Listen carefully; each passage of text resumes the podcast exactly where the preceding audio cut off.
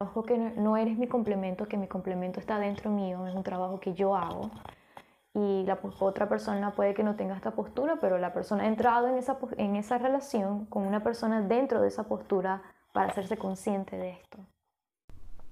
Hola, bienvenidos a Explorando mi Universo, un espacio donde con amor nos adentramos a lo profundo de nuestra mente para saber quiénes somos en verdad. Hoy tenemos una invitada, su nombre es Michelle ella, entre muchas cosas, es una yogi, es una persona que nos ayuda a conectar con todo lo que somos, con esa divinidad femenina que tenemos todos dentro de nosotros, nos ayuda a balancear toda esa energía masculina y femenina que muchas veces tenemos en desbalance internamente. Es una conocedora de medicina natural, de medicina de las plantas, cómo usar las plantas a nuestro favor para mejorar nuestra vida, para enraizarnos en nuestro cuerpo y entre muchas otras cosas más. La conversación estuvo increíble, no hay manera de ponerlo. Así que les invito a que nos escuchen, se queden con nosotros hasta el final. Eh, los primeros 35 minutos de la conversación tuvimos una pequeña falla técnica y perdimos la parte del video, pero el resto sí está. Así que no se desanimen porque no nos pueden ver eh, hablar. A partir del minuto 30-35 nos van a poder ver mientras tenemos esta conversación y les invito de nuevo a que se queden hasta el final. Está increíble y así que no los entretengo más, los dejo que nos escuchen y cualquier cosa los veo en los comentarios en Instagram, ya sea el de ella o el mío. Así que escuchen la que está increíble todo lo que ella tiene que decir. Despierto, estoy cafeinado, caminado, así que sí, con energía necesaria para, para grabar. Pero bueno, nada, bienvenida, hola, buenos días, buenas tardes, buenas noches, dependiendo a la hora que nos estén mirando.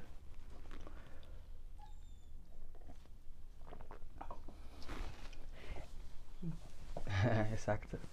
Em, ayer hicimos una meditación guiada, hicimos una meditación en honor al Día de la Tierra, donde conectamos con bastantes personas, diría yo. Fue muy, muy positiva. Y tú y yo logramos conectar bastante bien, que era un previo que quería hacer antes de empezar a, a grabar este episodio. Así que creo que vamos a comenzar con muy buen pie. Tenemos muchas cosas interesantes de qué hablar hoy. Sí, ya estamos como en sintonía. Desde ayer. Sí, estamos. Desde ayer estamos ahí conectados. A ver, eh,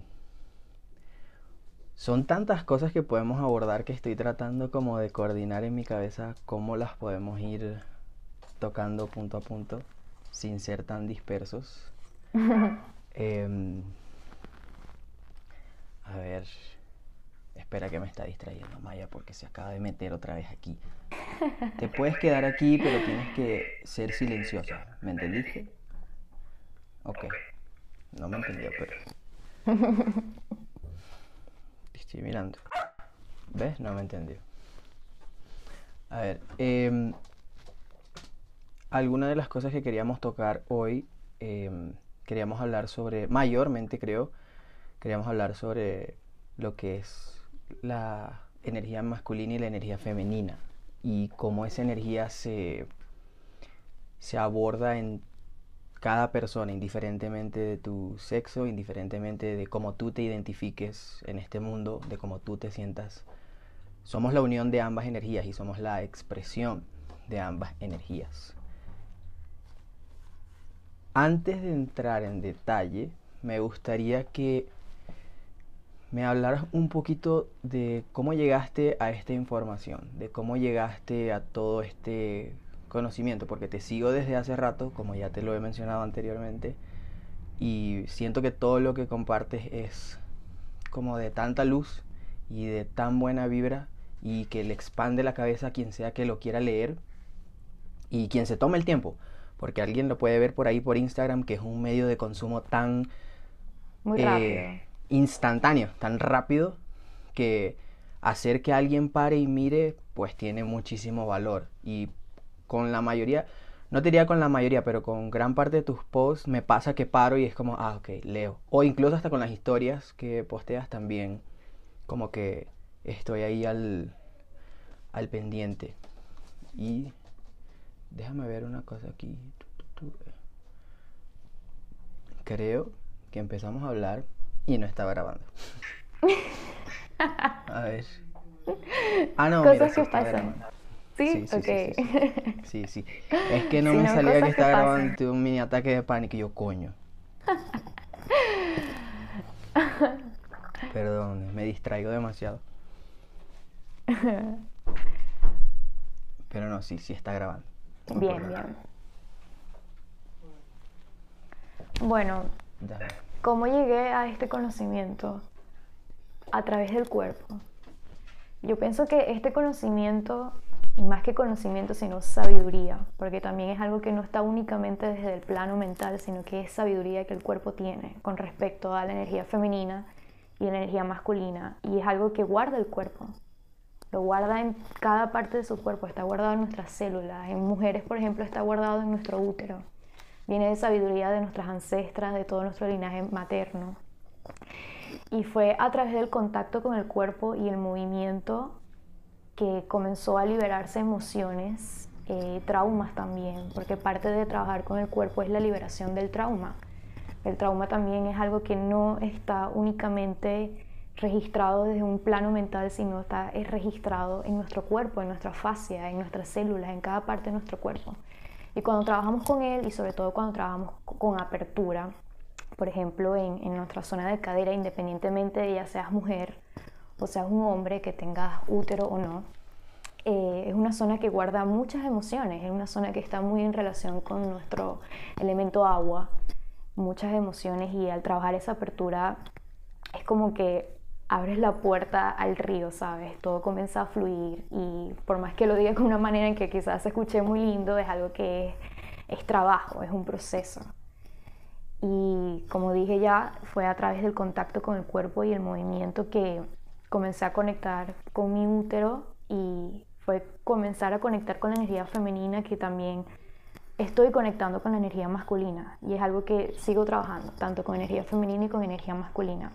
Yo pienso que la energía femenina es como la que invita también a trabajar con la energía masculina, ¿sabes? Porque el masculino tiene que como que permitirse escuchar y escuchar es algo muy de energía femenina. Y como dijiste esto cuando hablamos de energía femenina y de energía masculina, no tiene que, nada que ver con el género o con la identificación con la cual te sientas.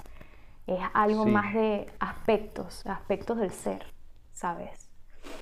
Sí, va más allá de los sentidos, va más allá del cuerpo físico, es energía, es energía que fluye en el cuerpo de todos nosotros, de cada persona, de cada animal, de cada ser vivo, eh, y se expresa, creo que somos la expresión en este plano físico de ambas energías. Sin ambas, sin la dualidad, no, creo que no podríamos existir, no sería la existencia, no sería, no tendríamos este cuerpo. Sí, exacto, existencia humana no, sería.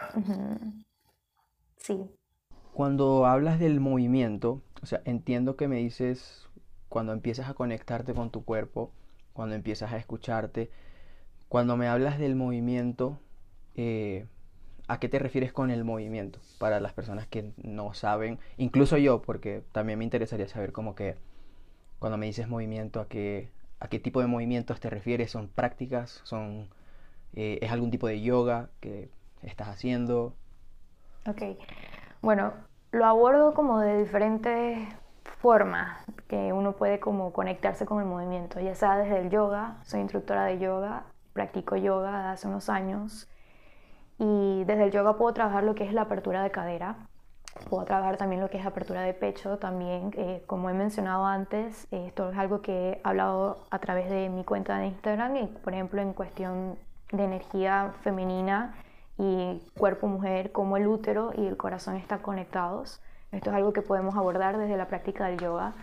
Y también movimiento intuitivo como tal, ya sea danzar, bailar, conectarte, simplemente sentarte y, sentir tu cuerpo, empezar desde ahí, de sentir, ya sea con tus manos y tocar tu cuerpo. Eh, baile, danza, algo que te permita conectarte a ti con tu cuerpo. Ya, es como esa expresión libre, dejar que el cuerpo se mueva como quiera moverse como para comenzar, como para empezar a abrir. Y una vez esa, ese río, esa energía empieza a fluir, como mismo lo dijiste, no, o sea, tiene muchísimos momentos lindos, pero también trae consigo mucho, mucho trauma, muchas cosas que están debajo del, debajo de nuestra conciencia, que están ahí en el subconsciente, causándonos que reaccionemos de cierta forma, que tengamos patrones que probablemente no estamos al tanto de que los tenemos o hacemos ciertas cosas o tenemos ciertas reacciones ante situaciones, personas, cualquier cosa. Y en ese momento es cuando creo que más valentía y más fuerza deberíamos tener o cultivamos también, porque empezamos a ver toda esa sombra propia, todo ese lado que no habíamos visto o que nos hemos estado negando a ver también pasa mucho.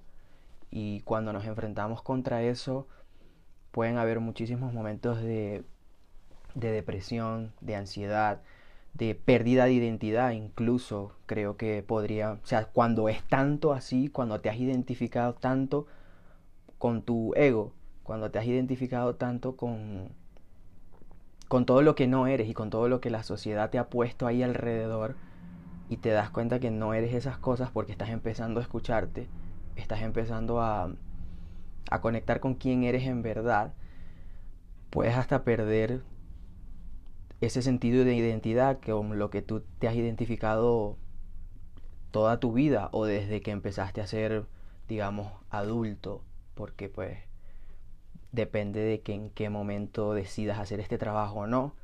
Y mucha gente creo que decide hacerlo o muy temprano o muy tarde. Aunque no me gustaría caer como en temprano o tarde y en cosas del tiempo, porque creo que cada uno va como que a su propio ritmo. Y todos vamos, creo que todos vamos también despertando cuando nos toque despertar. y es cuestión también de dejar que las cosas vayan como fluyendo y vayan sucediendo a nuestro tiempo. Quizás no estábamos listos cuando teníamos 20, tampoco cuando teníamos 30, pero sucederá en su tiempo. Exacto.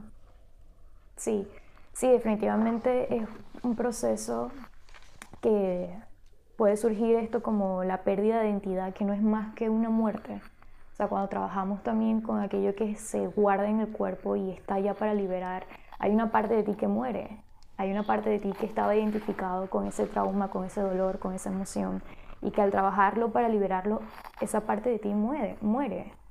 Entonces sí puede surgir esto de una pérdida de identidad de cierta forma.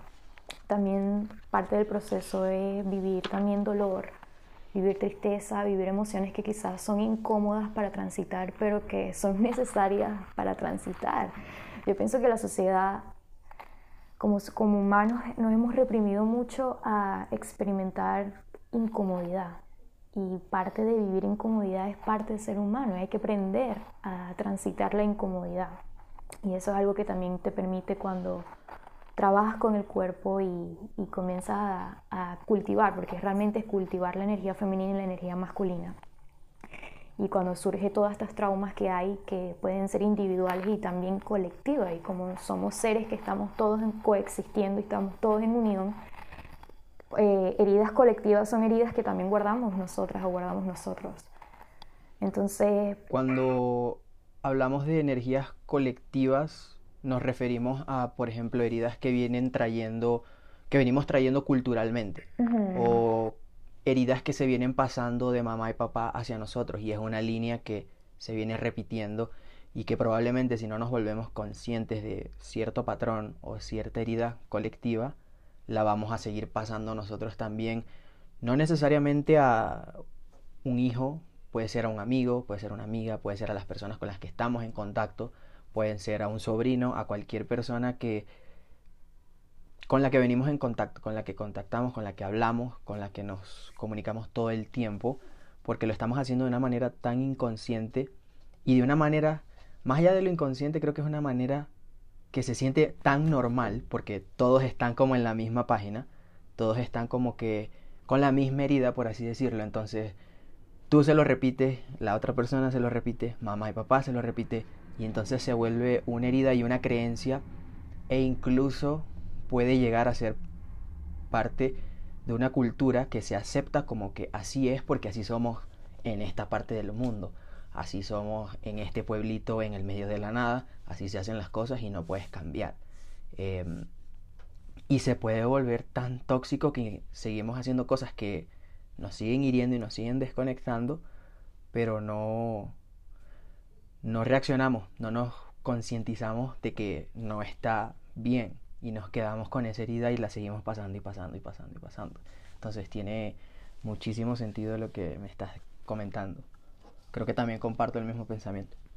Sí, sí, definitivamente hay trauma normalizado.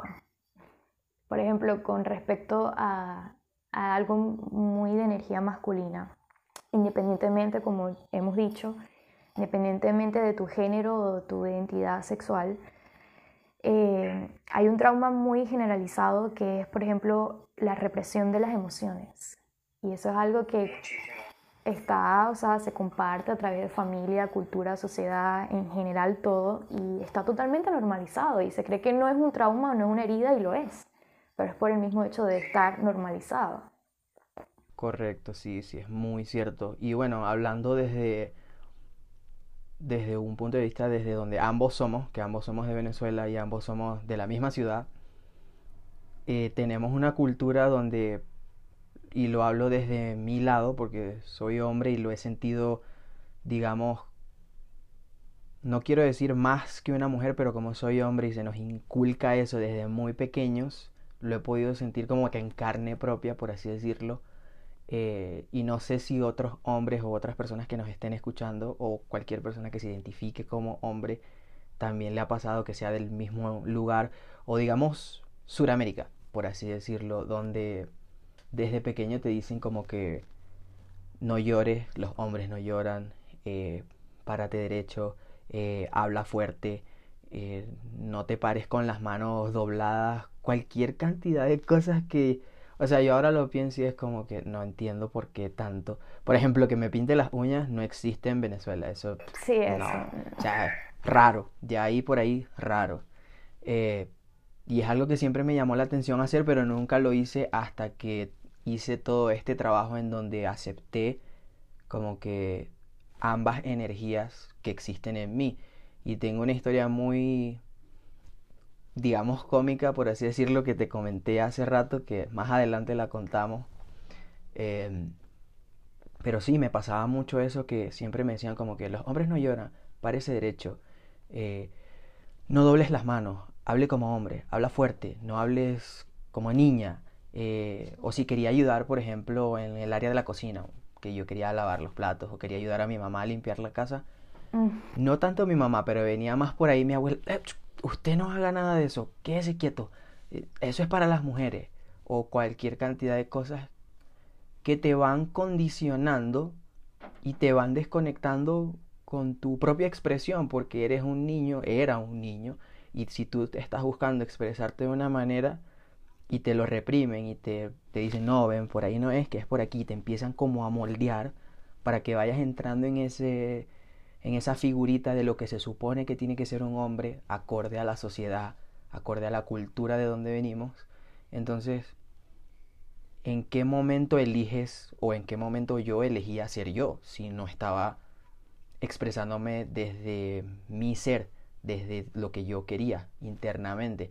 Y creo que eso es algo tan, pero tan común que sucede especialmente en Venezuela, especialmente en Sudamérica, de donde venimos, donde tenemos como que una cultura bastante machista, por así sí, muy machista, muy retrógrada. Muy, muy, sí, demasiado. Que, que incluso termina saboteando y poniendo en situaciones muy incómodas al mismo hombre, que pierde su, pierde su poder de expresarse, pierde el poder de conocerse a sí mismo, pierde el poder de conectar con otra persona más allá de lo más allá de lo superficial y más allá de conectar con lo que es el ego que se le ha creado por la sociedad que tiene alrededor. Y empezamos a movernos y empezamos a accionar desde una energía muy masculina, tóxica, donde todo es crear, crear, crear, crear, crear y moverme y arrollar y sin piedad hacia adelante.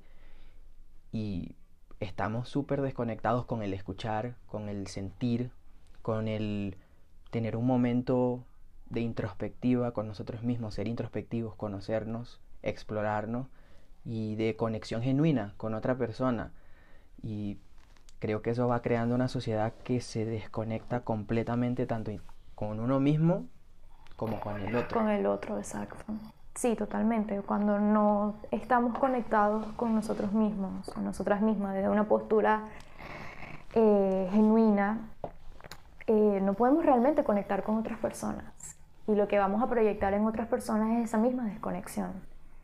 Y esta herida normalizada viene mucho también de, observar esa esencia femenina, ese aspecto femenino como algo de debilidad observar la vulnerabilidad como debilidad. ¿Sabe? No expreso mis emociones porque eso es de débil. A los hombres se le ha dicho eso. Eso es de débil, es como que no, eres una persona fuerte, ¿sabes? Y realmente no hay algo más. Completamente identificado con esa frase. Sí, y realmente no hay algo más, más fortalecedor, fortaleza, fortalecedor que, que la vulnerabilidad, ¿sabes? Y esto es algo que, como hemos dicho, que no solamente eh, va hacia los hombres, también va hacia las mujeres. Esta misma herida también se representa en, las mujeres. Por ejemplo, yo recuerdo que, como decimos, venimos de una sociedad, de una cultura de nuestro país y nuestra ciudad que es muy machista. Y recuerdo que mi padre desde muy pequeño me decía esto de que si a él le pasaba algo, yo iba a ser el hombre de la casa. Y me lo dijo muchas veces. Y en el momento en que él dejó de estar en la casa porque murió, yo tomé esa postura de, ok, entonces yo voy a ser como el hombre, yo tengo que ser fuerte para mi familia. Y reprimí muchas emociones, reprimí todas las emociones, reprimí el llanto, reprimí el duelo de mi padre, todo eso lo fui acumulando por estar en esta postura que era una postura de mi, herido, de mi masculino interno herido. Entonces al reprimirse sus emociones también, de cierta forma también mi femenina también estaba como muy, ¿sabes? No me permito expresar no permito escuchar, que es algo también muy femenino, y como que en unión, es que están acopladas, o sea, no es como que una está sana y la otra está, está mal, no, las dos de cierta forma están guardando una herida, ya sea individual, sea colectiva, ambas también, porque como dijimos anteriormente, todos estamos coexistiendo, todos compartimos. Y, y fue como observar esto, ¿sabes? Como esto también está ahí marcado y por más que que no venga desde cuando, o sea, cuando observamos, cuando estamos en la postura de observar cómo hemos sido moldeados por creencias, es importante no tomarlos de una postura de, de rencor hacia esa, hacia esa sociedad, sino más bien de compasión, de saber que todos realmente cargamos una herida, ¿no? que esto viene de una herida. Sí, que es algo que viene de la inconsciencia, que el que te lo está pasando seguramente no está consciente de lo que te está haciendo. Y, por ejemplo, hablando en el caso de tu papá, de la historia que me acabas de contar, digamos que él te dice eso porque es lo que a él también le, le inculcaron. ¿Tienes hermanos? No, en mi caso somos exactos, somos hermanas, somos todas mujeres. Exacto, exacto, son todas mujeres, entonces es como ¿a quién le digo esto si yo no voy a estar aquí físicamente? Alguien tiene que tomar mi posición. Y también es esa, es esa misma postura internamente que él tenía de yo soy el hombre, yo soy el que protege, yo soy el que provee, yo soy el que vela por todas ellas. Entonces, si yo no estoy, ¿quién lo va a hacer? Necesito que alguien lo haga y viene desde una inconsciencia y te lo pasa a ti, no queriéndote causar una herida, obviamente, porque él no lo está haciendo con ese con ese fin. Pero obviamente eso creó que tú como que te endurecieras y dijeras, oye, no tengo tiempo para sentir en este momento porque ahora yo soy la que tiene que proveer, yo soy el, yo soy la que tiene que poner la energía masculina que está faltante dentro de mi casa. Entonces se crea esa herida y que digamos, si hubieras continuado con esa con esa herida sin darte cuenta que la estabas cargando y que estabas haciendo desconectada poco a poco más y más de ti misma, mm, yo creo que inicialmente no hubieras podido entrar en nada de lo que estamos hablando hoy en día, no te hubieras convertido en la persona que eres hoy en día. Así que yo diría que de igual forma podríamos o podrías estar agradecida de que te dio la herida porque te convirtió en la persona que eres hoy en día. Sí, total. Muchísimo. Y suena como que, ¿cómo me vas a decir gracias? Pero a veces las personas que somos hoy en día se lo debemos a todo lo que ya pasamos. Entonces era necesario que fuera de esa forma. No hay de otra, no hay otra forma de... Si cambias una cosa, cambias tu yo presente. Y no vas a llegar a lo que has llegado hoy en día. Entonces creo que también es, aunque haya dolor y aunque haya resentimiento probablemente o cualquier que sea la emoción que tengamos, no me refiero a ti, sino hablo en general de todos, hacia una emoción negativa, hacia algo que nos haya sucedido en el pasado, es como mirarla con gratitud y compasión, porque eso nos ha traído a lo que a lo que somos hoy en día. Y como mismo lo acabas de decir, no es molestarse con la sociedad, no es molestarse con las personas alrededor, es mirarlo con compasión, mirarlo con amor y decirle, me has convertido en lo que soy hoy y estoy agradecido por lo que soy hoy, estoy agradecido donde estoy hoy. Y si no fuera por eso no estamos acá y entonces muchas personas que están inconscientes, al nosotros estar conscientes, creo que sucede mucho de que cuando tú sientes toda esta conexión, cuando sentimos todo esto que somos, que, que lo empezamos, más allá de conceptualizar, lo sentimos, que ayer hablábamos de que hay tantas cosas que no pueden entrar en el lenguaje, que hay tantas cosas que no, que el lenguaje les queda corto. Cuando sentimos en verdad, más allá de conceptualizarlo en un lenguaje, en algo que podamos expresar, surge también esta necesidad internamente de querer compartirlo con todo el mundo, decirle, tienes que sentir esto, por favor. Exacto, sí, como que escucha, mira, ven, que te voy a enseñar. y es de, necesitas saber eso. Entonces ahí nos volvemos un poco, como dicen por ahí, un poquito preachy. Y entonces la gente como que ya no me cuentes nada, no me interesa. Y uno, pero no, ven acá. Y suceden este tipo de cosas donde empezamos a compartir información empezamos a querer conectar con otras personas, así como mismo lo haces tú, que compartes toda esta información desde tu punto de vista, desde cómo tú ves el mundo. Y del mismo lado ahora yo lo estoy haciendo también con este podcast, eh, con pequeños videos que voy haciendo, con las meditaciones guiadas y con todo este tipo de cosas. Y cuando las personas hablan conmigo, por lo general siempre tiendo a ponerme filosófico. Pasa. Pasa mucho. Sí. Sí, es verdad. Y de hecho, hay algo muy curioso de esto también con, de cuando comenzamos a compartir esto y, y cómo el ego puede entrar en esto también. ¿Sabe? A veces cuando queremos llevar sí porque sí y aún así venga de una postura de amor. Es decir, por ejemplo, esto que puede pasar mucho en nuestros vínculos más cercanos que yo despierto ante esto y comienzo a comprender y comienzo a sentirlo y comienzo a observar el cambio que hay en mí, que es un cambio para mejor, de crecimiento. Entonces es como que sé esto y yo quiero que esta persona esté aquí conmigo porque esto está bien, está bien para mí, entonces también puede estar bien para él o para ella. Entonces, realmente entra, o sea, puede ser algo que esté como que muy escondido bajo el ego porque realmente no estamos respetando el proceso de las otras personas, donde se encuentra la otra persona y hay que respetar. Es como que sí podemos acompañar de cierta forma y podemos compartir nuestra experiencia como lo hacemos tú y yo, pero que la experiencia sea algo que indique a la otra persona de encontrar sus propios aprendizajes dentro de su propio proceso, dentro del momento donde se encuentra y a su propio ritmo. Entonces es algo curioso porque puede estar ahí escondido el ego. Y viendo también el ego siempre como, no como algo malo. Sabes, yo siento que hay como mucha filosofía eh, que miran al ego como algo que hay que erradicar.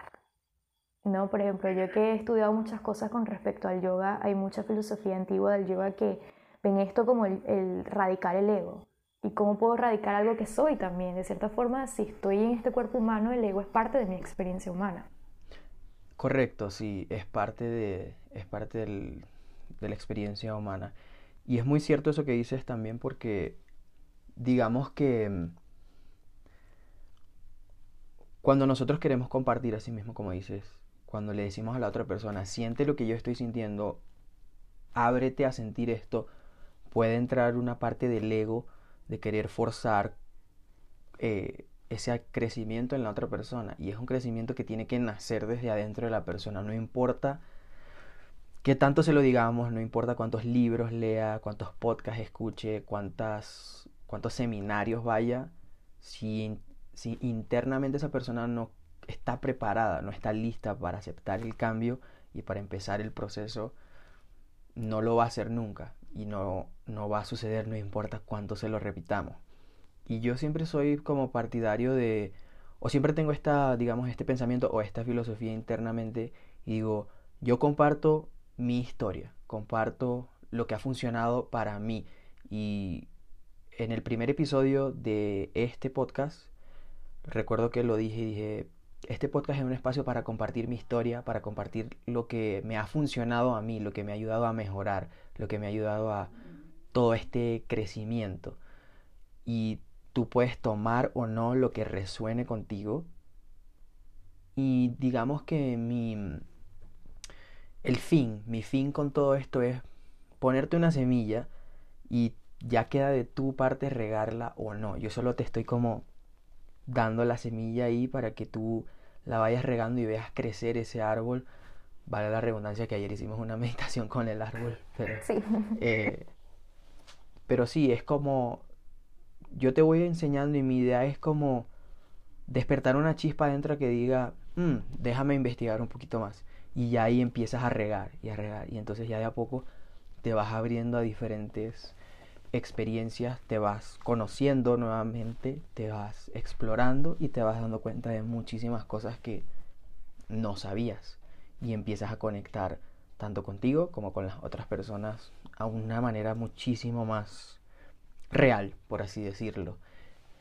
Y con el ego, así como mismo dices, también he leído mucho y he, he como estudiado cosas con respecto al yoga mayormente donde hablan de eso, de como de erradicar el ego, como de eliminarlo. Y el ego, digamos que el ego no es todo malo. El ego simplemente ha sido condicionado por nuestro entorno.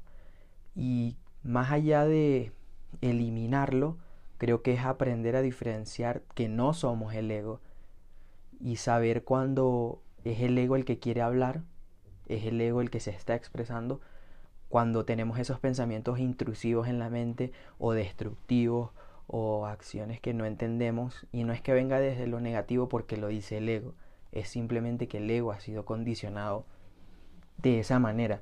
Y una vez leí por ahí de que mientras más vamos leyendo sobre estas cosas, el ego va aprendiendo también, porque está ahí presente con nosotros, entonces él también o ella también se va volviendo más conocedor de todo lo mismo que tenemos nosotros. Entonces lo veo más como si lo vamos a condicionar, condicionémoslos para que para el bien. Y, y de igual forma mantengamos una distancia y saber de que no somos el ego, pero toma tiempo volverse ese observador de la mente, del ego, del cuerpo. Y en mi caso lo logré hacer a través de meditando constantemente mucho tiempo. Mm, no tanto con yoga, o sea, hablo de yoga movimiento, porque yoga significa todo. Este, pero desde la práctica meditativa fue que logré, digamos, diferenciarme entre entre la mente, el cuerpo y lo que yo era en verdad. Y ya cuando llegas a ese punto, cuando logras llegar ahí, te, da, te das cuenta de que muchos pensamientos de los que tienes no son tuyos, son de alrededor. Entonces empiezas a conocerte de verdad, empieza el proceso de mirar tus traumas, de mirar por qué esto me hiere, por qué esto me hace sentir feliz o por qué me gusta esto y esto no. Y así sucesivamente. Y una vez leí de que para estar vivo necesitamos al ego, porque el ego, como mismo lo dijiste, es parte de esta experiencia humana, pero es lo que nos mantiene en este cuerpo. Sin el ego, nos vamos. Entonces, por eso a veces el ego se, se, apega al tiempo, se apega al querer estar vivo, se apega al mantenernos vivos, nos hace causar ansiedad, eh, depresión y todo este tipo de cosas, porque su principal motivo es el mantenernos vivos en este cuerpo. Entonces, no es tan importante erradicarlo, sino más como entenderlo, diría yo. Hay algo que, me, que a mí me gusta decir que es poner la mente al servicio, ¿no? poner al ego al servicio de nuestra propia experiencia humana. Y esto de, de escuchar, cuando nos permitimos escuchar y podemos observar y comprender que comprender también algo más allá de, de, la postura mental, sino comprender desde el ser, que mucho de ese condicionamiento es un condicionamiento, o sea, mucho de lo que dice el ego lo que constantemente nos está diciendo es parte de un condicionamiento y esto es energía femenina. Permitirnos escuchar es totalmente algo de energía femenina. Es nuestro aspecto femenino que nos permite pausar para escucharnos.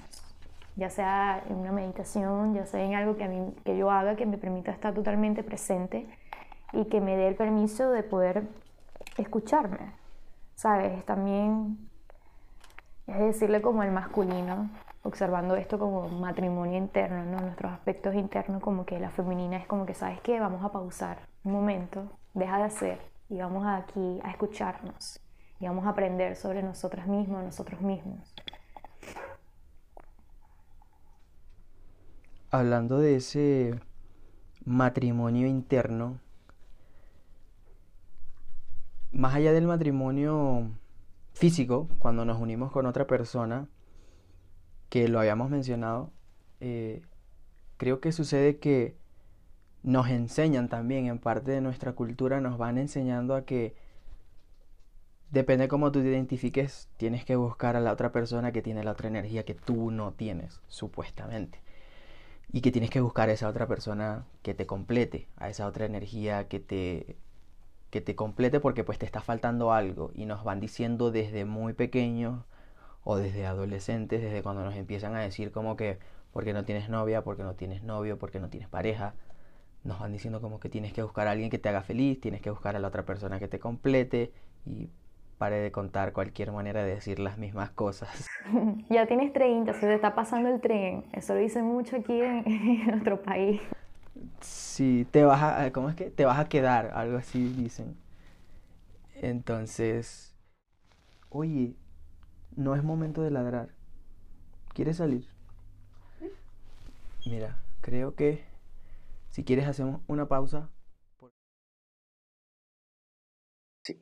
Entonces veníamos mencionando de que nos vienen enseñando de que venimos incompletos, de que nos falta algo, de que nos falta esa otra persona para que nos complete, para que nos haga sentir ya sea felices o, o que nos dé un amor que nos está faltando, que nos dé cualquier cantidad de cosas de las que nos vienen diciendo de que nos faltan, de que estamos incompletos, pero en realidad creo que, como lo habíamos mencionado previo antes de empezar a grabar, em, es una inconsciencia porque viene desde un punto de vista donde, nos, donde la persona que, que nos está pasando esa herida colectiva es una persona que seguramente no está consciente de que es una persona que está completa, de que es una persona de que no le falta nada y de que antes de salir a buscar algo en otra persona, debemos estar conscientes de que somos completos y de que la otra persona no nos va a completar en lo absoluto, simplemente es un compañero, una compañera de vida con la que escogemos crecer, con la que escogemos compartir todo ese amor que ya nos, que ya tenemos, todo ese amor que sabemos que no está faltante. Es mi, es como mi punto de vista. Sí, esto literalmente es un condicionamiento muy social, muy aprendido desde niños, Estamos constantemente bombardeados por esta idea de que no estamos completos a través del entretenimiento, siempre esa búsqueda del otro, de la otra. Y yo creo que esto también es como un reflejo de eso que pasa dentro nuestro, que es como esa búsqueda realmente de volver a conectar con ese otro aspecto del cual yo soy parte, ¿sabes? Es como que no necesitas a alguien para encontrar esa unión. Y esto no quiere decir nada con respecto a a que tener un compañero o una compañera esté mal, no, claro, y obtener esa búsqueda de un compañero o una compañera esté mal, claro que no, sino es el hecho de saber que ese compañero y esa compañera no es una complementación, ¿no? Es un compañero, una compañera, es una persona con la cual tú decides transitar juntos la experiencia en ese momento que estén juntas. Nada tiene que ver con complementar. Siempre escucho y leo y en algún momento con alguna pareja llega a decir esto como que, ah, eres mi complemento. Y es como, no, no eres mi complemento.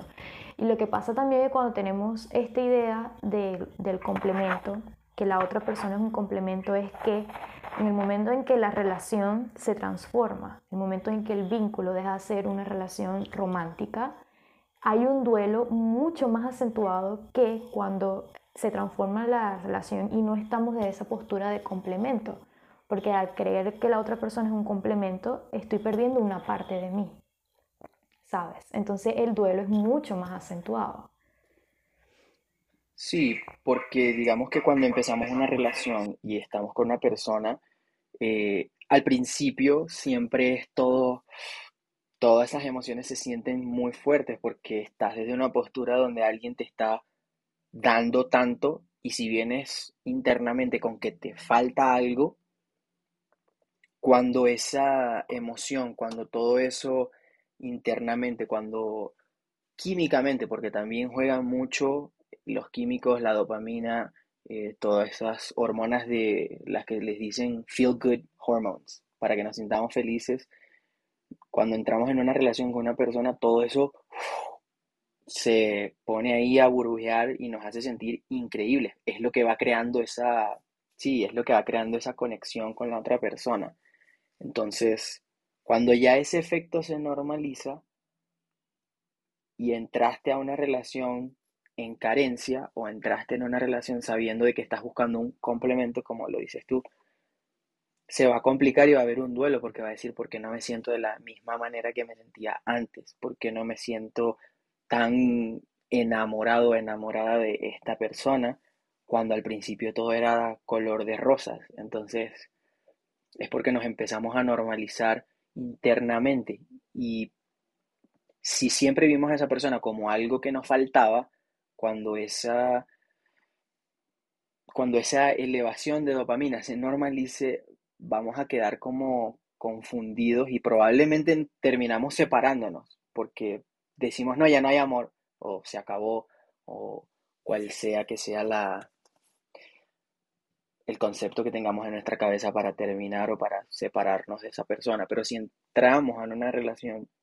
sabiendo que somos completos, que no nos falta nada y que estoy contigo es porque quiero compartir, más no porque me está faltando algo, entonces cuando eso ya se normalice, tú sigues escogiendo compartir con esa persona porque entraste compartiendo, pero es porque internamente, como mismo lo, como tú misma lo, lo pones, que yo no lo ponía de esa manera, pero me gusta como tú lo pones, ya internamente tenemos un matrimonio de lo que es nuestras dos energías y estamos completos y presentes y venimos a una relación a aportar y no a succionarle ni a quitarle nada a la otra persona. Y también es importante que la otra persona esté en el mismo misma sintonía con nosotros. Porque entonces podría existir el caso donde decimos, donde esa otra persona dice no me quieres, no me tratas de la misma forma o no me ves con los mismos ojos, pare de contar cualquier cantidad de otras cosas que puede ser que la otra persona esté viendo, pero es porque también viene, todos venimos con nuestras cargas emocionales y con nuestro y con nuestra maleta llena de cosas que usualmente no es positivo ponérsela a la otra persona, pero muchas veces inconscientemente lo hacemos. Yo he sido culpable, lo he hecho más de las veces que me gustaría admitir, yo creo, y ha sido momentos de inconsciencia. Entonces, también eso juega muy importante un papel en como en también darnos un tiempo de estar solos, un tiempo de crear esa unión internamente con nosotros y ese matrimonio con nuestro propio ser y con lo que somos antes de ir a buscar a otra persona. Sí, sí, creo que somos muchos, muchas las personas que hemos caído en eso, en, en darle esa maleta cargada emocionalmente al compañero o a la compañera. Eh, y es falta de conciencia y a, a, veces también como que entramos en ese tipo de relaciones para aprender y tomar conciencia sobre esto. Y quizás pueden haberse relaciones, ¿no? Como que, bueno, que imagínate, las relaciones siempre es algo que te espeja tanto, es tanto un reflejo y es una de las mejores maneras para trabajar también en uno mismo, en una misma, hacer ese trabajo interno junto a un compañero y una compañera. Y que también puede haber esa situación donde una, una persona está en esa postura de, de que reconozco que no eres mi complemento, que mi complemento está dentro mío, es un trabajo que yo hago. Y la otra persona puede que no tenga esta postura, pero la persona ha entrado en esa, en esa relación con una persona dentro de esa postura para hacerse consciente de esto. Por eso que es como importante comenzar a trabajar en nuestro matrimonio interno, que es unión, la unión de nuestros aspectos para reconocer y no buscar y dejar de buscar el complemento en otra persona. Si tú eres mujer y estás buscando en un hombre que esta persona te provee, que esta persona te dé seguridad, que esta persona te dé confianza, son aspectos que tú puedes trabajar en ti misma. Tu masculino puede proveerle a tu femenina, puede darte esa confianza, puede darte esa seguridad. Si eres un hombre que está buscando en una mujer eh, que te dé cuidado, que te dé atención, sabes, contención, tú eres un hombre que también puede eh, aplicar en eso en ti mismo, es algo que lo haces adentro y también igual para las personas que no se identifiquen específicamente con un género. Es lo mismo. Sí, alguien como, que te escuche, que te deje, que te escuche para que te expreses, que te dé ese amor, esa contención, ese soporte femenino que a veces le falta al hombre y, y del cual nos desconectamos porque vivimos en una sociedad, como ya lo mencionamos, súper, súper machista, donde le dice al hombre que no puede sentir nada y de que siempre todo está bien y somos simplemente el que provee o el que debe traer, el que debe hacer. No tenemos tiempo para sentir, para escuchar, para estar a solas con nosotros mismos. No, ese tiempo no existe, no, no es válido para, para el hombre, digamos. Entonces, el hombre viene como en carencia a buscar eso en la otra persona, en una mujer o en cualquier persona que tenga esa energía femenina muchísimo más presente que el hombre que no la tiene en ese momento. Y creo que yo he salido a buscar varias veces en mi vida antes de estar consciente de las dos energías internamente, antes de hacer ese, digamos, ese matrimonio interno salí a buscar esa contención, ese escúchame, ese compréndeme, ese no sé qué me pasa en otra persona y ayúdame a entenderme, pero desde una manera muy inconsciente, porque no estaba presente y no estaba consciente de que lo estaba haciendo, simplemente buscaba alguien que me complementara, alguien que me completara, porque no estaba sintiéndome completamente yo, no había un amor propio, no había no había muchas cosas, había carencia de muchas cosas que salía, digamos, con esa maleta, hace la otra persona como que, toma, llénala, lléname la maleta para que yo, para sentirme mejor. Entonces, nos ponemos en una situación de, donde le estamos robando la energía a otra persona inconscientemente. Y a la larga que eso no va a funcionar porque la otra persona ya va a haber un punto donde va a decir, no puedo seguirte dando más, tú no me estás aportando nada. Entonces, sucede en relaciones disfuncionales donde ambas personas terminan hiriéndose y separándose o se quedan juntos pero se siguen hiriendo, que es peor yo creo, porque entonces ninguno tiene la valentía como decir, sabes que no estamos uno para el otro, let's let it go and continuar, ¿me entiendes? Entonces es como ya las relaciones y eso ya puede ser un episodio completamente solo.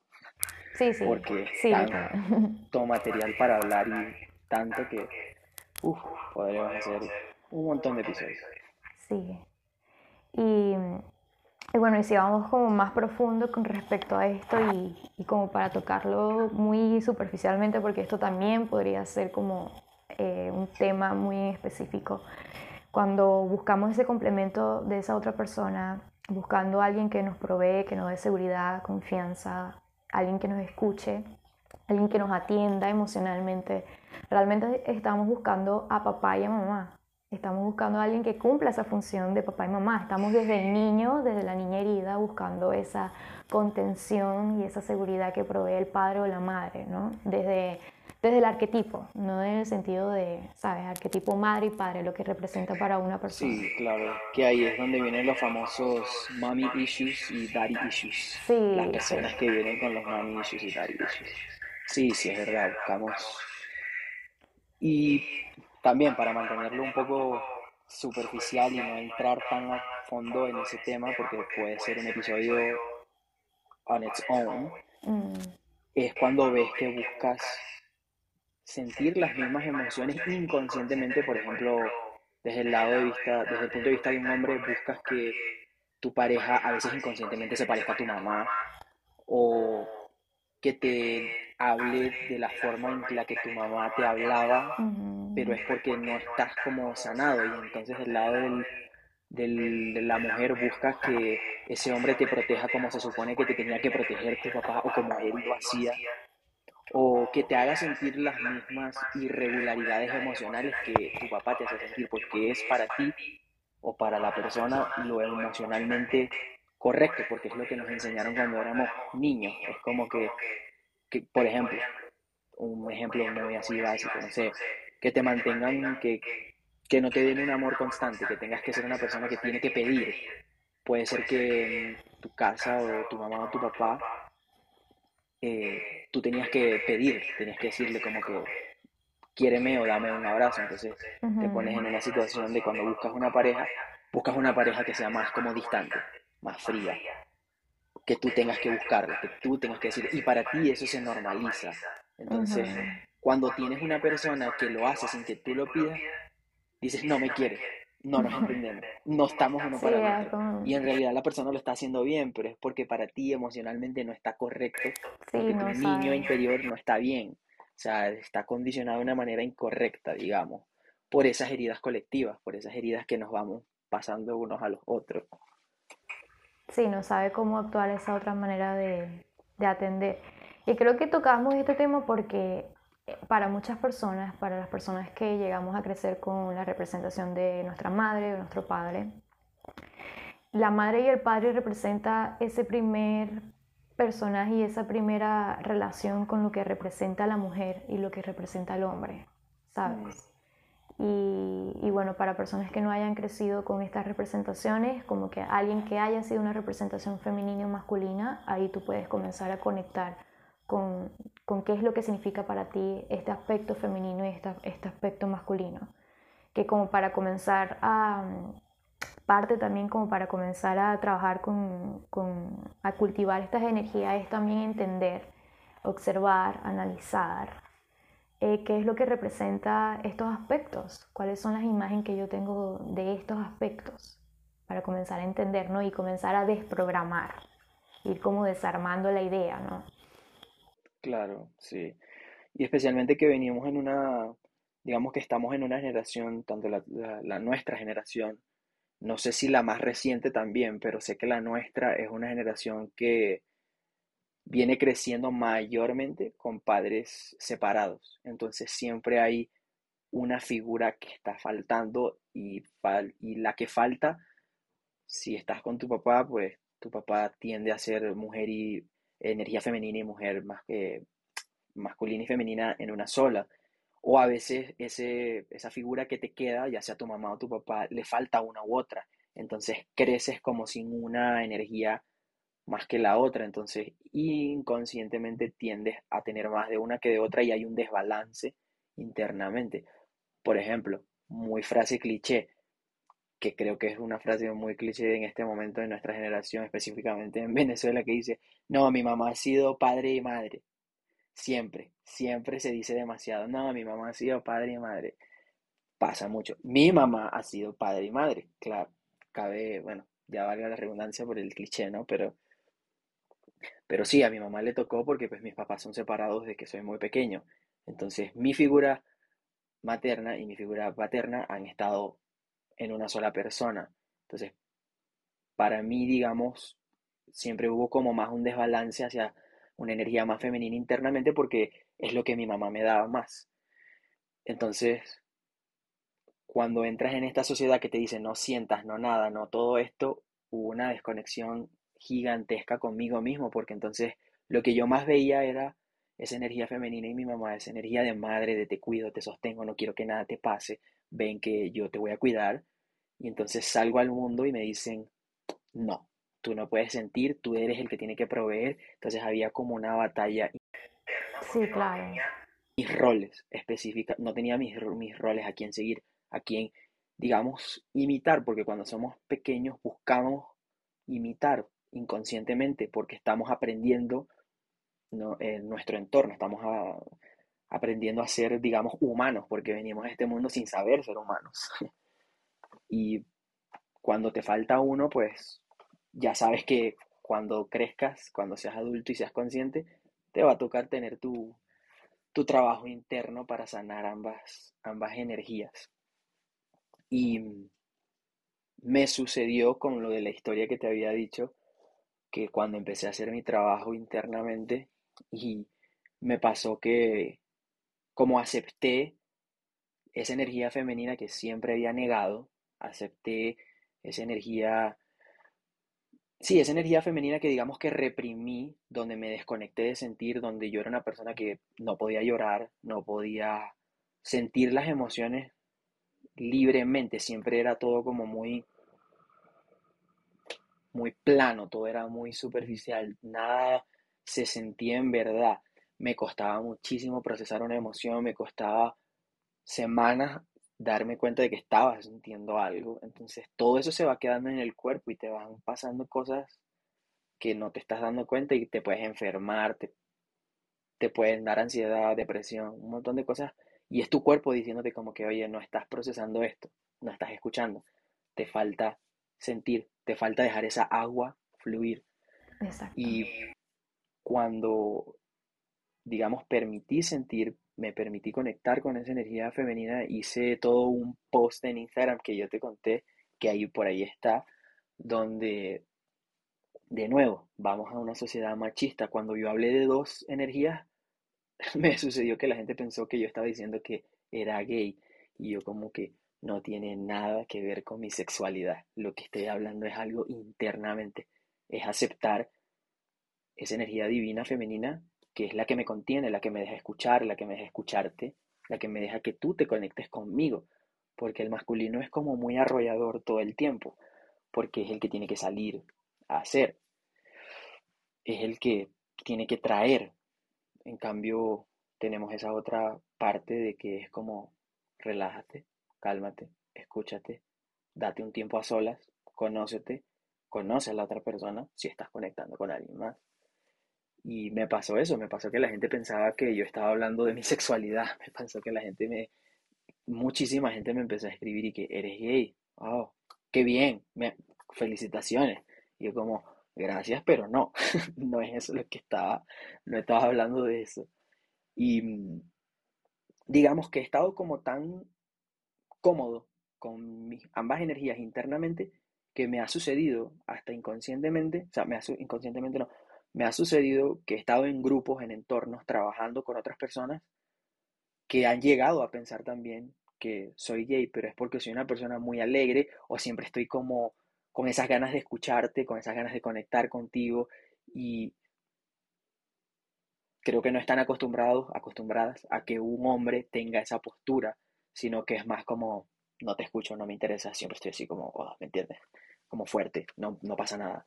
Y no me pasa nada y siempre estoy contento y feliz y todo bien y tengo que trabajar y pa, pa, no sé, la, la, la versión masculina mayormente que se tiene de lo que debe ser un hombre y de lo que no debe ser un hombre. Y es triste porque todos somos únicos y todos sentimos de maneras diferentes y cuando nos desconectamos de una energía u otra, pues no tiene...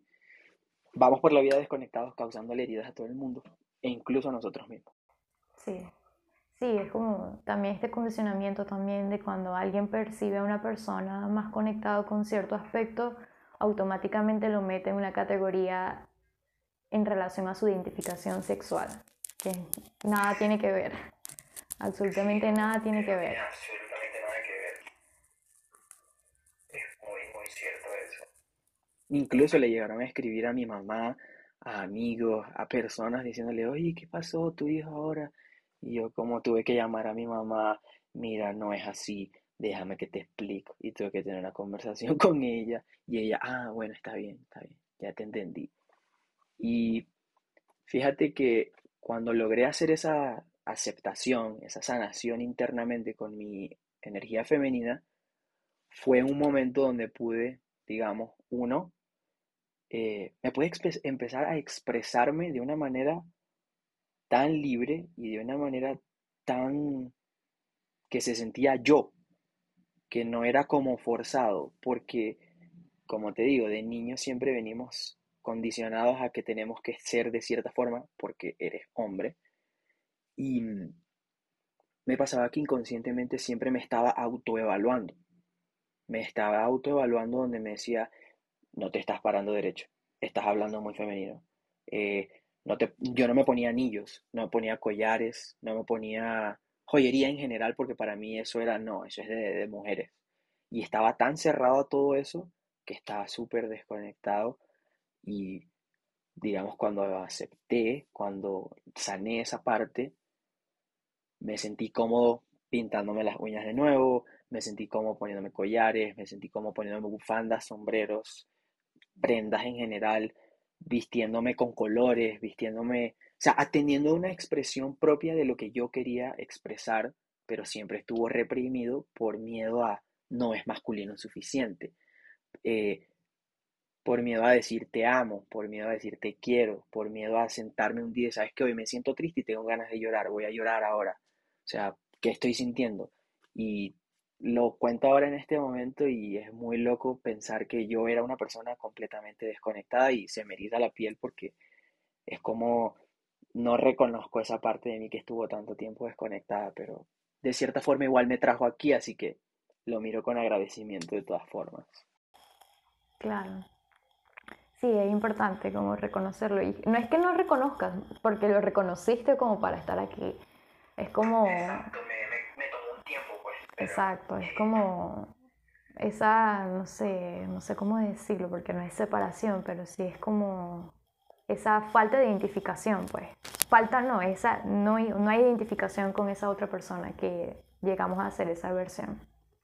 Sí, no, y hay una desconexión completamente, porque cuando eso sucedió, hubo un punto donde, claro, esto no fue algo que sucedió de un día a otro, eso fue muchísimo rato perdiendo mi identidad, de repente no sintiéndome como yo, no sintiéndome, no sabiendo quién era, no sabiendo hacia dónde quería ir, no sabiendo absolutamente nada, era como una página en blanco y es como que conócete de nuevo. Y fue como muy duro y me trajo muchísimos momentos de, de ansiedad, pero al final o al después de toda esa tormenta, obviamente quedó una persona que es la persona que soy hoy, que se conoce mucho mejor, una persona que puede conectar con otras personas y consigo mismo, consigo misma, muchísimo, muy, muy importante eso también, porque antes no lo, no lo hacía.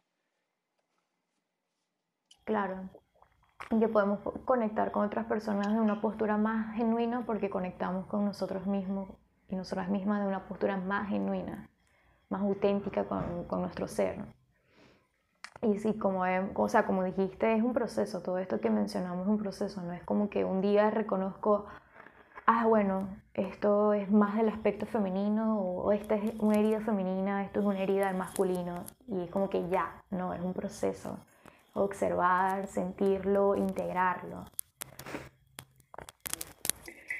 Sí, es sentir y es tener esos espacios también, eh, tener esos espacios de autoconocimiento y creo que para que existan esos espacios es un momento de permitirnos estar en soledad, permitirnos, y no hablo de una soledad de que de la soledad desde el punto de vista en tristeza, porque tengo la palabra en inglés en mi mente y en inglés es loneliness, pero no estoy hablando de loneliness, estoy hablando de solitude, de momento a solas, de momento con nosotros, con nosotras, de, de que cuando no hay nada alrededor, de cuando no hay una persona, cuando no está tu mamá, cuando no está tu papá, cuando no están tus amigos, cuando no estás tú mismo, tú misma hablándote, sino que estás en silencio, simplemente escuchándote, te das ese espacio donde tu presencia y tu eh, awareness, no sé cómo se dice en español, awareness, como que tu, tu awareness va creciendo y te empiezas a conocer, empiezas a sentir todas esas energías internamente